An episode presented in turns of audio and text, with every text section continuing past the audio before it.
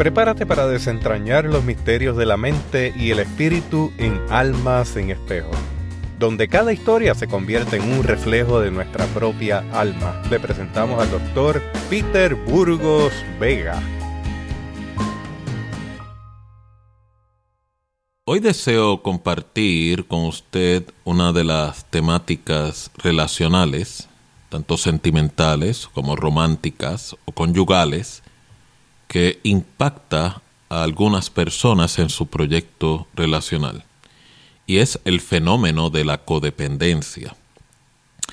Y quiero ser más específico, uno de los temas de más frustración que algunas personas en la consulta clínica que este servidor lleva sufren y buscan respuestas, por no decir recursos, de cómo poder entender este fenómeno o aspecto fenomenológico que los lleva a experimentar mucha frustración en sus proyectos relacionales.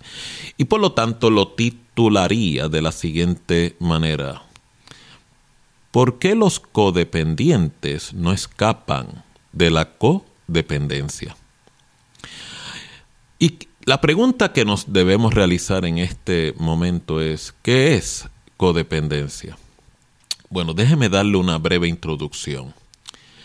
Todos en nuestro proyecto de formación de vida y relacional inevitablemente experimentamos una muy importante etapa formativa de codependencia. Y es en nuestra vida de infancia. Si usted medita y entiende, cuando el infante está en desarrollo es total y absolutamente dependiente, por no decir codependiente, que sería el término correcto, de sus progenitores, tanto para la alimentación, cuidado de salud, cuidado existencial. Por lo tanto, eh, según la persona va madurando y alcanzando lo que se llama los primeros pasos de autonomía existencial, la persona, el individuo, va logrando ir rompiendo esos lazos de dependencia, si se le puede categorizar de esa forma. Luego de codependencia, o sea, tiene cierto grado de autonomía, pero todavía sigue siendo dependiente del cuidado parental o coparental. Y eventualmente pasa a la fase de autonomía total y absoluta, que es en las etapas de adultez. Pues teniendo en cuenta ese trasfondo histórico de la formación de la personalidad, si lo va entendiendo las personas que en adultez sufren de experiencias de codependencia, siguen arrastrando una deuda, una grieta psicológica en esas etapas primarias, las cuales siguen replicando en sus relaciones futuras en adultez. O sea, en otras palabras, el proyecto de codependencia es un proyecto exclusivo de etapas tempranas, no de etapas maduras de vida de una persona. Lo cual me lleva al próximo planteamiento, ¿por qué una persona puede sufrir codependencia? Muchas veces la persona aprendió a que su autonomía, por no decir su madurez, está siempre ligada a la supervisión, al sustento, a la opinión de una segunda persona o tercera persona. En este caso, como ya bien mencioné, a nuestros progenitores, pero psíquicamente hablando, psicológicamente hablando, emocionalmente hablando, podemos transferir dicha transacción a otras personas que no necesariamente son nuestros progenitores o figuras parentales. Puede ser un amigo, puede ser una relación profesional con un supervisor, con una figura de autoridad y en lo que concierne a este podcast que está escuchando, una relación de pareja.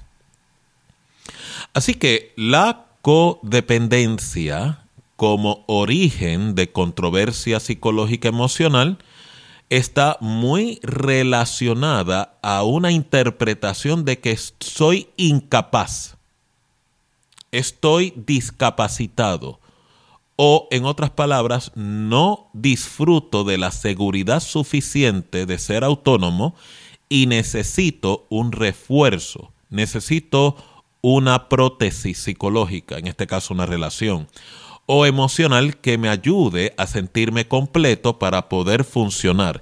Y es por eso que en las relaciones de codependencia no es sorpresa que una persona pierde su individualidad.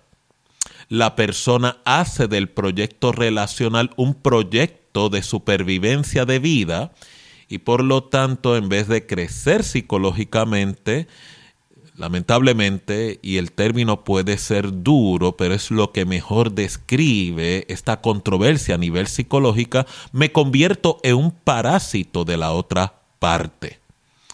Por lo tanto, llevando dicha dinámica inevitablemente a una relación, en vez de ser normal funcional, a una relación tóxica. Sobre este tema puede visitar uno de nuestros podcast que hace una distinción y mención sobre qué es una relación normal, una relación ideal y una relación tóxica, ya que ese no es tema que cubriremos en esta intervención, pero puede hacer referencia en nuestros podcasts sobre este tema.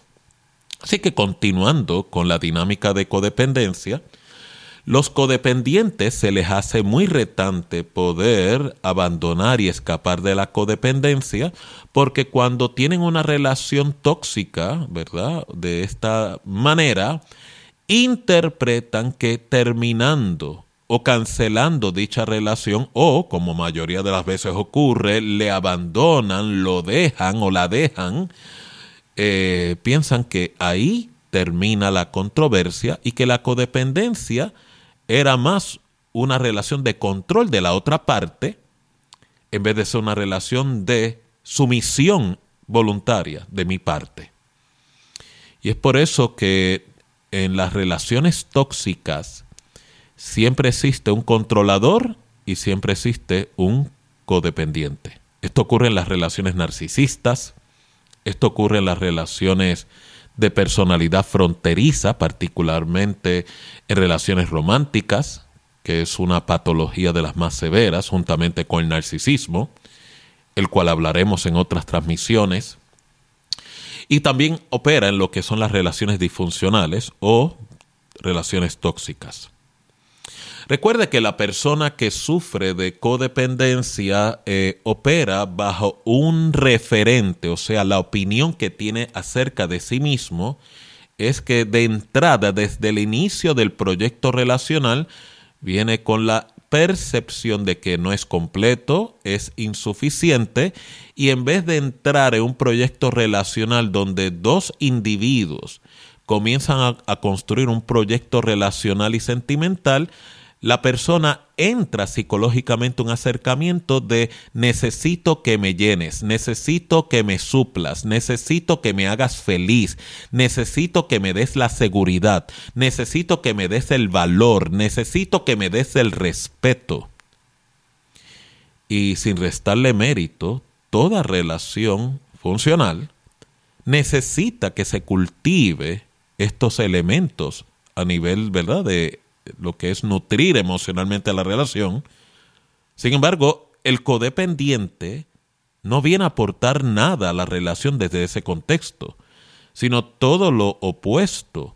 Entra a la relación para que se le provea y se le supla estas demandas, pues se convierte en demandas, cuando en realidad la persona puede nutrirlo y suplirlo por sí mismo. Si ya va entendiendo el concepto que acabo de explicar, la relación ya de por sí se convierte en una carga. Y es por eso que los codependientes sufren de mucha ansiedad en la cuando están construyendo esa conexión o intimidad emocional dentro de la relación sentimental o de pareja o inclusive de matrimonio, porque hacen de su pareja su fuente de significado existencial. O sea, el matrimonio, el proyecto de noviazgo, no lo interpretan como una experiencia de crecimiento afectivo, sino lo interpretan como un happy place, el lugar seguro, el paraíso relacional, y su pareja tiene que ser una persona que esté omnipresente, omnipotente y omnisciente de todas sus necesidades. Con estos términos y adjetivos que estoy presentando ya se dará cuenta lo disfuncional de la demanda y lo retante que puede ser una relación bajo estas condiciones de codependencia.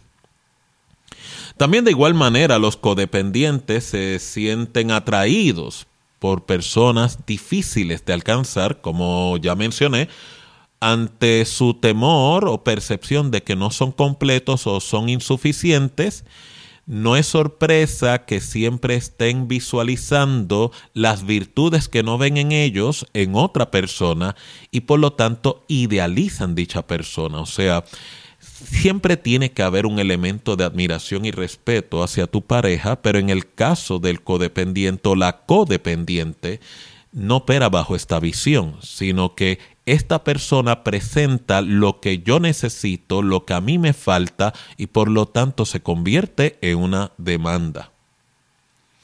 También las relaciones de codependencia están muy plagadas de muchos episodios de inseguridad, celos, amenaza, malas interpretaciones y como mencioné, si una parte desea construir una relación funcional donde se manejan y se medien los conflictos, la otra parte siempre está en un enfoque de supervivencia. Y por eso las demandas que fatigan y terminan debilitando, por no decir secando emocionalmente la relación. Otra de las controversias en las relaciones o dinámicas de codependencia en una relación es que la pareja de dicha persona que experimenta estos retos se convierte en la segunda figura paterna o materna a nivel psíquico, o sea, en otras palabras, psicológico de su pareja, en vez de la persona presentarse al proyecto relacional con autonomía psicológica y emocional. Y aún más traumático, si no fuera poco, las dinámicas y relaciones sentimentales que se orientan hacia la codependencia siempre están sufriendo del conflicto de duda, o sea, la inseguridad, la sospecha o suspicacia de que el amor que la otra parte expresa nunca es suficiente y por lo tanto siempre están anticipando de que son rechazados, marginados o que no son valorados. Cuando en realidad es una transferencia psicológica continua que yo sufro como individuo personalmente porque yo mismo me siento no completo, no suficiente, pero como ocurre en las relaciones de codependencia o disfuncionales, yo no puedo ver, no puedo reconocer, no puedo admitir de manera responsable dicha ausencia de recursos, por no decir bagaje, y se me hace mucho más adecuado adjudicarle la culpa a mi pareja y adjudicarle la responsabilidad a mi pareja, en vez de yo asumir la responsabilidad.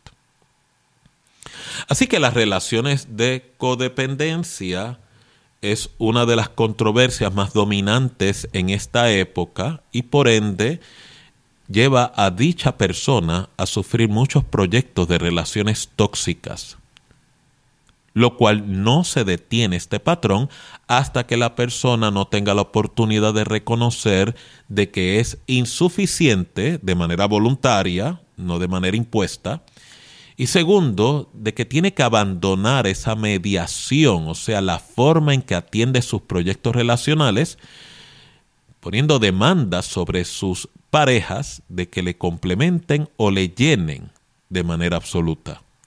O sea, en otras palabras, toda persona que está escuchando esta transmisión tiene el derecho y la posibilidad de que si le falta por su trasfondo histórico relacional, poder construir dichos recursos, reinventarse relacionalmente y tenga el derecho de transicionar de una experiencia de codependencia a uno de autonomía. Y con esto concluyo.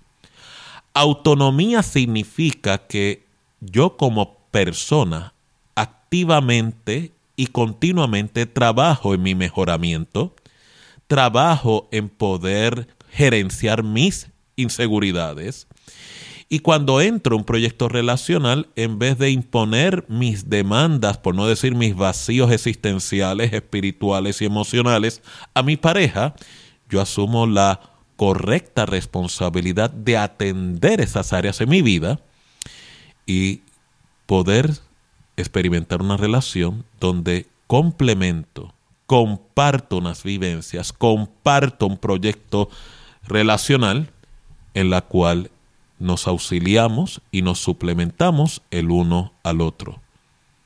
No necesariamente una relación donde se convierte en demanda y demanda existencial donde tú tienes, tú debes, es tu responsabilidad de hacerme feliz, hacerme completo.